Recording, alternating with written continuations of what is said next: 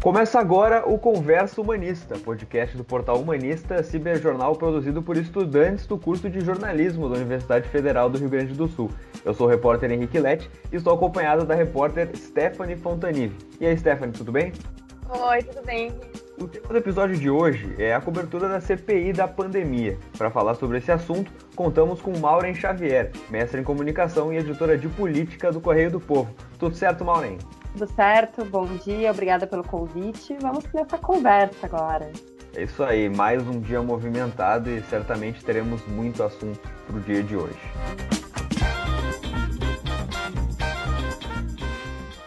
Então, Maureen, para começar, uh, como que um jornalista se prepara para cobrir uma CPI? Porque, uh, pelo menos essa, sobre a, como a, o governo Bolsonaro cuidou da pandemia, ela foi aguardada, demoraram para abrir ela.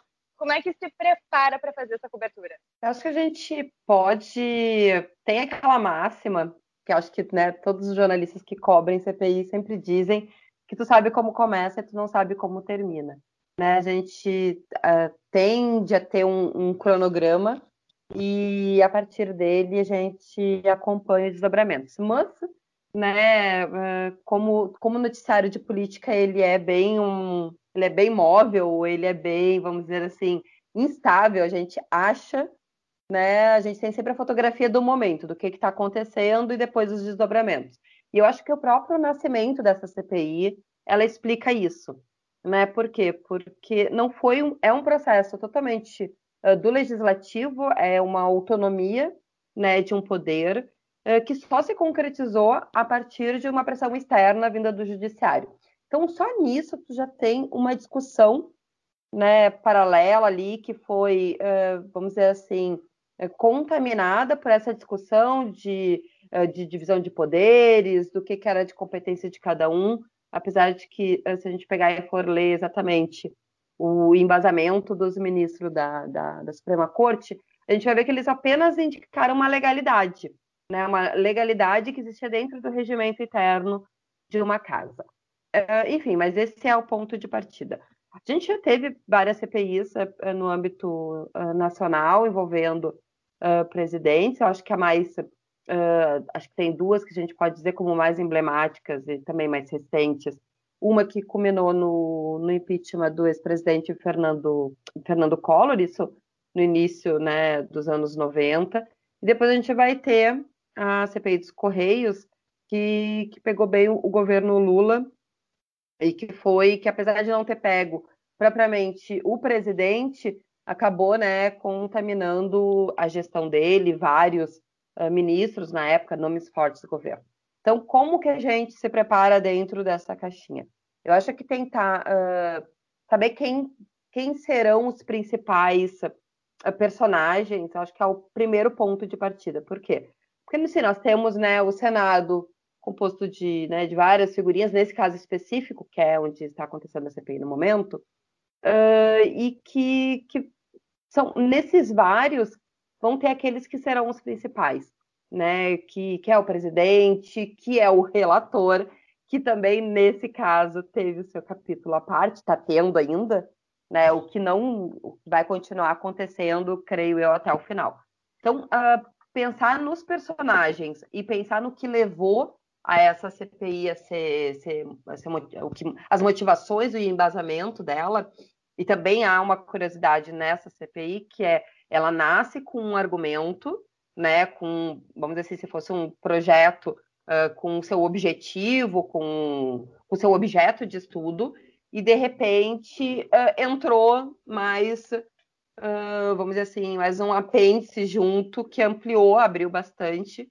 E isso, na verdade, não foi por uma coincidência, foi exatamente por um movimento uh, da base govern dos governistas, né, do apoio do governo, porque a CPI nada mais é, pelo menos no meu entendimento, é, base de uma CPI política como essa, uma queda, uma queda de braços, né? São forças que estão puxando um pouquinho para cada lado Uh, e isso deverá ficar mais evidente agora nesses ao longo desse período. Então eu acho que identificando os personagens, entendendo um pouco de como as motivações que levaram ela a ser formada é um bom ponto de partida. Assim. Pois é, e se preparar, claro que é um, é um desafio, né? Porque são muitas é, pessoas envolvidas e muitas possibilidades também é, sendo trabalhadas né, dentro de uma comissão como essa.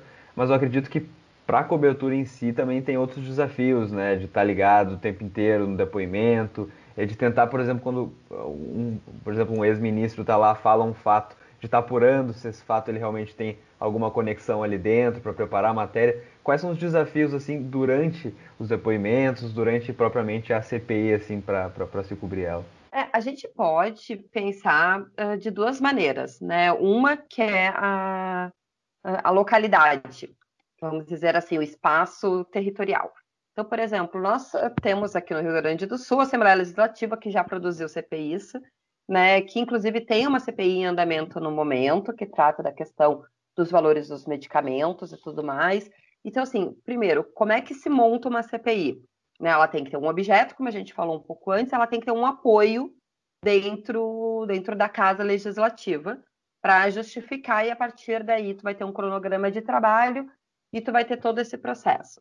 Falando assim, parece super simples, super didático, né? Super, olha, esse é o ponto de partida e esse é o ponto de chegada. Não, não é bem assim, né? Porque tu vai ter essas movimentações, essa terra movediça uh, né, acontecendo a todo o momento, né? E eu acho que, por exemplo, a própria, nesse caso da CPI da Covid, a gente vai ter uma, essa influência do judiciário lá no início, né? A própria instalação, a discussão de vai ser na quarta, vai ser na quinta, vai ser presencial, não vai ser presencial. E tu nunca pode uh, ver as coisas como definitiva. Eu acho que essa é um pensamento que tem que estar presente uh, 100% do tempo. Por que isso? Porque, por exemplo, uh, assim, né, para ficar, a gente tinha um roteiro, previsão de que hoje nós estamos gravando na, na quinta-feira, né? Mas, por exemplo, a gente tinha previsão de que na terça seriam dois depoimentos, né? Do uh, ex-ministro Mandetta e do ex-ministro Tais. Tá. O que, que acontece durante a sessão? Ela demorou quase uma hora para começar o depoimento propriamente dito. Quando começou o depoimento ali no meio da, das falas, acontece uma interrupção para avisar que o ex-ministro Eduardo Pazuello tinha tido contato com pessoas com, com Covid positivo e que ele ia ficar em quarentena. Uh, assim, no meio né, do depoimento, uma parte que mudou praticamente tudo.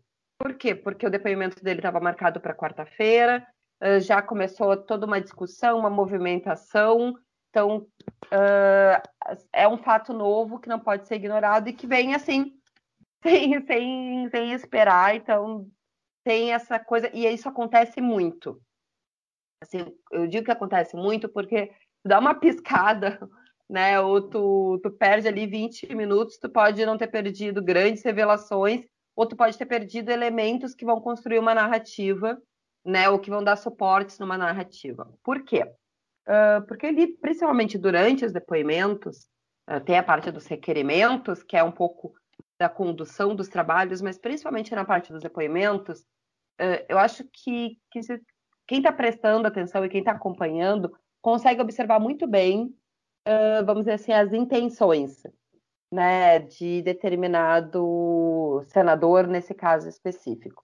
Né, a linha que ele conduz, a, a argumentação das perguntas dele, Uh, e isso, por exemplo, com, com o Mandetta, que foi um depoimento de mais de sete horas, então tu via que alguns senadores chamados da ala governista, que é que, que formam a minoria né, na, na comissão dos integrantes, eles tinham exatamente um viés, né, uma tecla que eles estavam batendo bastante, que depois a gente viu ser reproduzida também por outros integrantes do governo, daí fora da CPI.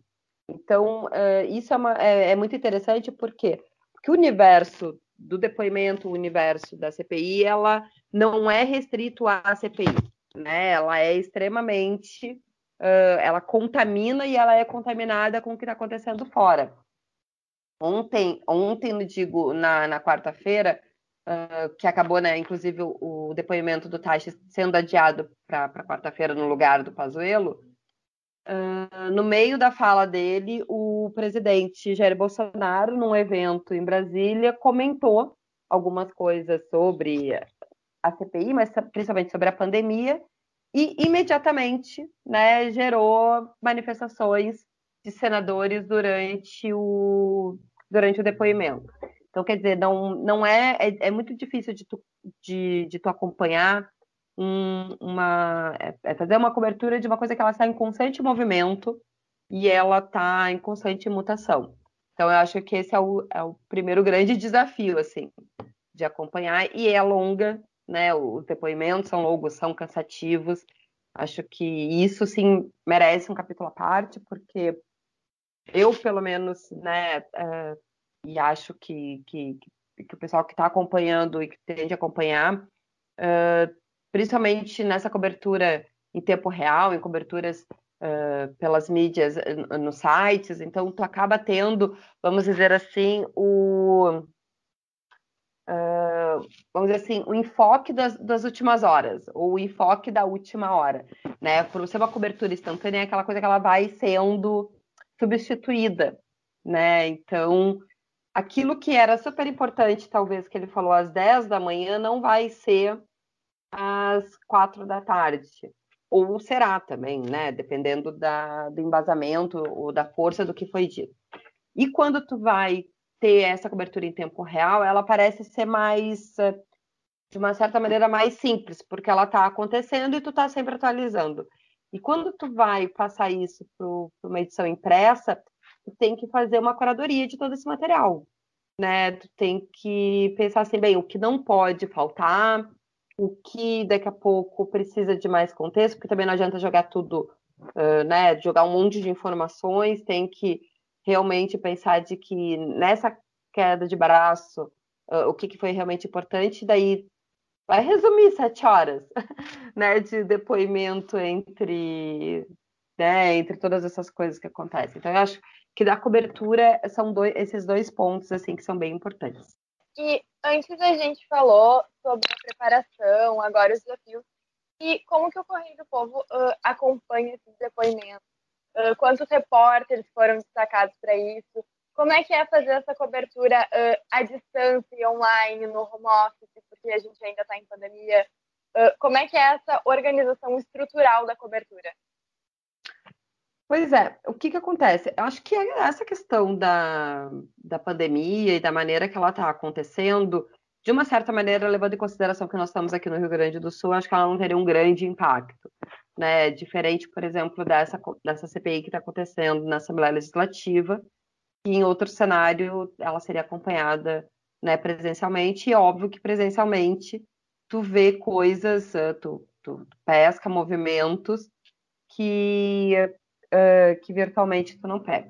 Mas se a gente for lembrar de, de outras uh, comissões, é, eu acho que essa cobertura de transmissão pelos canais oficiais, por exemplo, principalmente pelo Senado, nesse caso, e que tem distribuído uh, material agora com mais força, áudios, imagens, tem feito uma cobertura bem, bem considerável sobre isso, e principalmente por quê? Uh, porque, assim, em outra CPI tu teria a, a, o auditório onde, onde uh, ocorrem as atividades lotado de gente, né, de assessores, então ia ser Uh, mas na, na, nada que está acontecendo ali dentro não está sendo acompanhado. Então, acho que tem isso. Né? Uh, é como tu me falaste, é uma cobertura longa. A gente, por exemplo, no site tem optado por deixar a versão ao vivo e muitos sites, né, pelo que eu tenho acompanhado, tem feito mesmo. Né? Tu, tu consegue ir ali acompanhando uh, a fala exatamente com essa retransmissão, que é o que todos os canais estão fazendo Uh, e depois de materiais mais consolidados pontualmente. Né? A gente tem um, um, auxílio das agências, o que também acho que traz uma, uma certa facilidade para essa cobertura de ter que estar com muitas pessoas ao mesmo tempo cobrindo o mesmo assunto.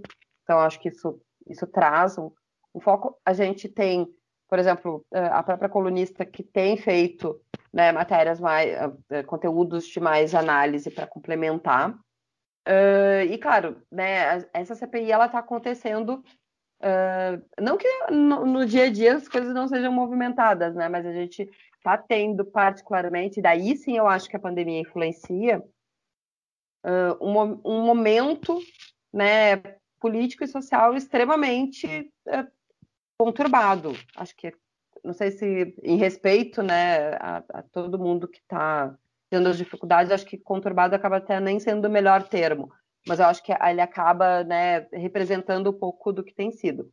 Uh, né, basta dizer que a gente começa o depoimento do, do Mandetta na, na terça-feira uh, com um crime horroroso em Santa Catarina, né? E, enfim, só para dar um exemplo do que do que está acontecendo. Então, assim, é uma cobertura uh, extremamente difícil e importante que está acontecendo no meio de uma discussão de falta de vacina, de, né, da, da, da, criminalidade que, enfim, isso aconteceria em qualquer momento, mas também, né, acho que é preciso uh, ponderar. Então, a gente tem, de uma certa maneira, assim, otimizado e levando em consideração que não é uma coisa que está acontecendo sozinha, né, e, e isso acaba sendo, uh, eu acho que um desafio a mais, porque tu tem uh, sem essa questão de já de, de distanciamento, né? Então, por exemplo, tu tem nós, né, no caso específico ali do correio, a gente está com quatro pessoas na redação, propriamente dito, de, de jornalistas, quatro, cinco ali, dependendo, uh, e o resto está todo mundo em casa. Então, a comunicação ela é um tanto quanto mais uh, dificultosa, né? ainda principalmente quando acontecem esses, esses momentos de que tu tem outros fatos, né, uh, acontecendo e, e, ele realmente se torna mais um. Mas, uh, enfim, a gente tem feito algumas, algumas tentativas de cobertura uh, para tentar dar conta, assim, mas uma das da, do, dos focos, assim, principalmente no site, foi deixar o ao vivo, né, que garante uma boa visibilidade, consegue ter uma tarja ali que está fluindo uh, bem, que tem o acesso, depois eu tenho os materiais que vão sendo consolidados e que vão sendo publicados juntos, assim. E dentro do possível tentar pegar alguma coisa que seja o diferencial do resto da cobertura nacional. Tem, tem sido esse desafio, mas que, né, como eu falei, não é um desafio sozinho, porque tu acaba tendo né, esses outros acontecimentos juntos, então, que tornam esse a cobertura mais difícil, mas o noticiário também está bem mais pesado, vamos dizer assim, né? Pois é, e juntando um pouco essa ideia né, de estar tá com ao vivo, é, de ter a matéria sempre em destaque nesses últimos dias né, a respeito da CPI, a gente já está vendo que é algo muito importante, né? E também sabendo sobre as outras CPIs que tu mesmo citaste, né? Dos Correios, do Collor. É, é possível avaliar a dimensão dessa CPI para o jornalismo já hoje, enquanto se faz é, o trabalho, ou é algo que daqui a um tempo a gente vai perceber, pô, olha as consequências disso, é, olha o tamanho dessa comissão e, do que foi tratado nela para o país e, e para a situação que a gente está vivendo no momento. Né? Pois é, acho que que acho que nem quem tem bola de cristal conseguiria responder exatamente é, essa pergunta. Mas eu acho que assim, acho que é uma provocação que precisa ser feita. Uh, por quê? Daí eu acho que tem uma parte que eu posso responder como jornalista, e eu acho que como jornalista, todo, todos os grupos uh, que, principalmente com, quando tem o termo investigação, né, se colocam para unir né, forças. Uh, né, claro que a gente sabe que tem os seus interesses nisso, mas assim, tu tá tendo, eu pelo menos acompanhei todos os depoimentos e todas as reuniões até agora, uh, tu vê que mesmo quem diverge está tratando do mesmo assunto, né? Então tu tem, tu tem essa relevância. Tu pode trazer alguns elementos, por exemplo, uh, tem uma visibilidade gigantesca, mesmo com essa concorrência né, de, de outros fatos, que né, a gente não vai achar que vai começar uma CPI o, o resto vai parar, bem pelo contrário. Mas tu tem uma visibilidade muito grande, né? É, tem alguns senadores que até ontem a gente não, não conhecia, né, nem, né, nem é, vamos dizer assim, visualmente falando, e que hoje estão ali com a cara todos os dias no noticiário. A gente tem figurinhas né, que já são conhecidas e que já trazem por si só suas polêmicas, como o caso do, do relator Renan Calheiros, que já foi presidente, já teve envolvido em, em várias situações. Então, eu acho que tem essa, esse fator importante de uma visibilidade do que está sendo feito muito grande. Teve muitas CPIs que, que geraram, uh, que produziram conteúdos uh, muito relevantes.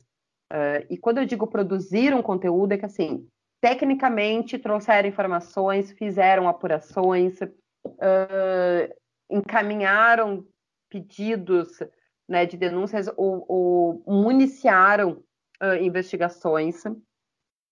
Mas a gente sempre ouve que, que CPI acaba em pizza.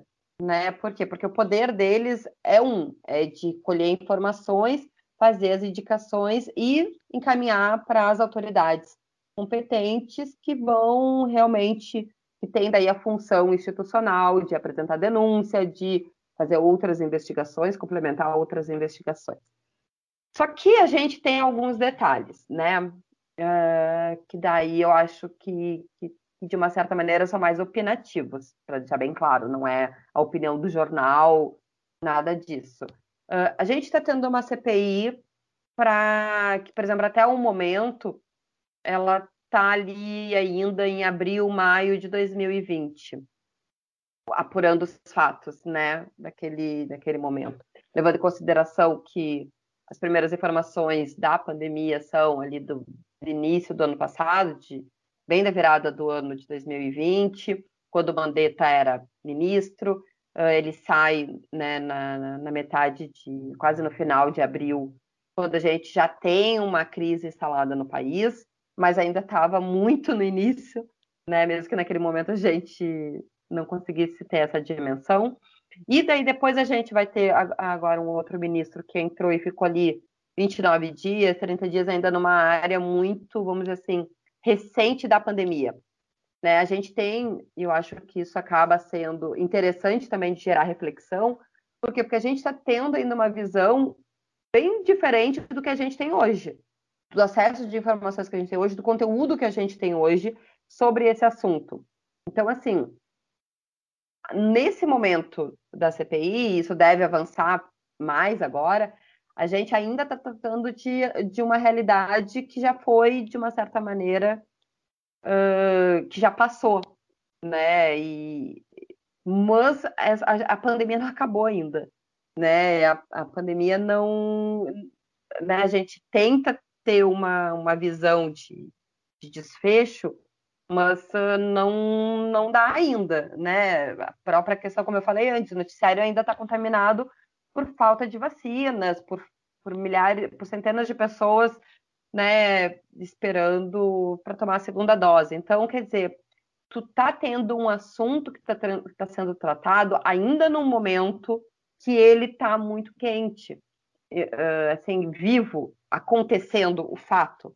Uh, e eu cito, por exemplo, o fato de que é muito doloroso tu ver uh, os senadores ali discutindo, ou questionando, ou tendo brigas paralelas, e lembrar que tem 410 mil vítimas uh, nesse rol. Então, ali não é uma discussão assim de se o meu cabelo é mais bonito do que o outro, não. São acontecimentos e são decisões que poderiam ter mudado toda uma história. Então, eu acho que tem esse elemento dessa CPI. Eu não estou aqui, não estou aqui dizendo que essa assim, ah, corrupção é menos importante. Então, ah, porque corrupção a gente não tem que sofrer. Não, não é isso. Ele tem esse elemento vida presente ao tempo todo né? No momento que diz assim, ah, eu optei por fazer isso e não fazer aquilo, no momento que eu optei por não assinar um contrato para compra de uma vacina ou, ou, qualquer coisa desse tipo, que tende a estar bem mais presente, principalmente a partir dessa, dessa quinta-feira com o depoimento do atual ministro, tu tá dizendo que tu prolongou mais 10 dias, ou tu, né? Então, isso é pesado. Mas tu tem um outro fator, né? Que acho que esse, esse é outro fator que a gente não pode esquecer em nenhum momento. A gente tem brigas políticas de vários âmbitos acontecendo ao mesmo tempo.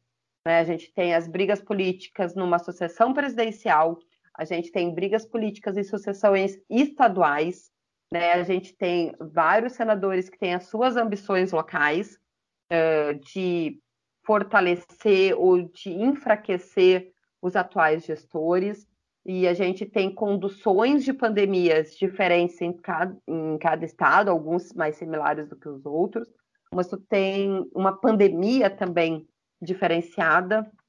Acho que tem vários especialistas que diziam isso né, o ano passado, que não vai ser uma pandemia brasileira, ela vai ser pandemia que vai. E a gente viu isso ao longo desse último ano, né? De repente estava tranquilo aqui, mas estava ruim em outro estado, de repente um estado se saiu melhor, enfim. É... então é, é, um, é muito complexo. Agora, sim, eu acho que isso vai marcar, acho uh, que, que daqui a pouco a gente, re, a gente reza, a gente não reza para isso, né? Na verdade, a gente torce que produza resultados sérios, né? Que, que dê indicativos do que aconteceu. Mas a gente não pode esquecer que uh, tem muito, muita fumaça, né? Um depoimento de sete horas, por exemplo, tem muita fumaça que é fumaça por fumaça, né? Que é é, fumaça por seus interesses e que isso e que isso prejudica. Agora vamos né, torcer que, que os resultados uh, apareçam e que uh, como é que eu posso dizer assim a gente não, não a gente não quer torcer para time, ainda mais quando é um assunto que nem esse, assim, mas uh, que produza, que não seja dinheiro porque né, tem uma CPI mobilizada, então tu tem pagamentos, tu tem um monte de coisa, e que não seja tempo perdido nesse momento, né? Tempo perdido no momento, no meio de uma CPI, como eu comentei antes, é um triplo, triplo uma, um triplo perda de tempo, assim. Mas enfim, agora a gente vai acompanhar aí, né? O prazo é 90 dias, acho que tem muita coisa a acontecer, acho que tende a ter vários capítulos né, essa, essa CPI, assim. Então, a previsão de, de, de novos personagens, né, quando ampliar a questão de ministros, quando ainda chegar a governos, então ainda acho que ainda tem bastante, bastante água pela frente. A gente conversa daqui a uns 90 dias, a gente rebate né, essas, essa, esses apontamentos e vê o que, que, que, que deu certo, o que, que não deu. É isso, é uma comissão muito grande, uma investigação bastante grande e, os jornalistas têm que estar em cima o tempo inteiro, não adianta. Maureen Xavier, mestre em comunicação e editora de política do Correio do Povo, muito obrigado pela disponibilidade e pela excelente conversa com muito conteúdo e muitos ensinamentos para gente. Eu que agradeço o convite, a oportunidade de conversar. Acho que é importante sim fazer esses, esses momentos de reflexões, mesmo que eles sejam primários, para a gente também contrapor um pouco, de, né, ver à frente o que que isso pode desencadear, mas também pelas suas outras experiências. Né? Eu gosto muito de pensar que o jornalismo ele é cíclico, né? Então tem muitas coisas que se repetem que a gente pode se, se municiar disso para se preparar melhor e quem está acompanhando a primeira CPI, daqui a pouco mais à frente, vai poder acompanhar outras. Ó, oh, né, já, já tá um pouco mais. Mas obrigada pelo convite, espero que tenha sido bem, bem produtivo e fico à disposição até a próxima. Chegamos ao fim de mais um episódio do podcast Conversa Humanista. Eu sou Henrique Lete e estive na companhia da repórter Stephanie Fontanive. O Conversa Humanista vai ao ar quinzenalmente e está disponível nas plataformas digitais SoundCloud, Spotify e Google Podcast. O Humanista também está presente no Instagram, Twitter e Facebook, como arroba portal Humanista. Agradeço ao repórter e ao convidado pela participação e até o próximo episódio.